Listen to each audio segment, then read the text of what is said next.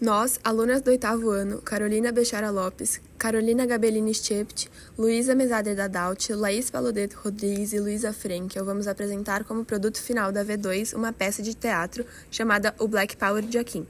A peça fala sobre Akin, um menino negro de 12 anos que é dominado por uma tristeza após ser motivo de piada por conta de seu cabelo. Por isso, passa a usar boné na escola. Ele não admitia que tinha vergonha de seu cabelo para seu avô. Antes que a Kim faça algo inesperado, seu avô ajuda o menino a recuperar sua autoestima. Então ele se sente confiante, finalmente soltando seu cabelo e se sentindo bem. Seu Dito Pereira, um avô amoroso, sabe esperar o momento exato de socorrer um neto em crise com o que há de mais importante na vida: autoestima e orgulho de ser quem é.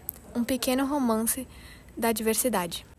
O Black Power de Akin trilha os caminhos da ancestralidade africana, que, aqui e agora, com sua força e seu poder, acaba com o preconceito e semeia o respeito.